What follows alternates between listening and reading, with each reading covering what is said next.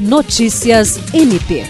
O Ministério Público do Estado do Acre, por intermédio da Promotoria de Justiça Civil de Tarauacá, ajuizou ação civil pública por improbidade administrativa contra a prefeita de Tarauacá, Maria Lucinéia, o vice-prefeito Raimundo Maranguape e a secretária municipal de Educação, Maria Lucicleia, por frustrar o caráter concorrencional do concurso público número 02/2019, destinado à formação de cadastro de reserva de professores. Na ação, o promotor de justiça Júlio César de Medeiros afirma que os gestores descumpriram a recomendação número 003-2022 expedida pelo MPAC diante da não convocação dos candidatos aprovados no concurso e realização de processos seletivos simplificados por mera análise curricular para admissões temporárias em afronta aos princípios da legalidade, moralidade, impessoalidade e eficiência, além de afronta ao mandato constitucional do concurso público.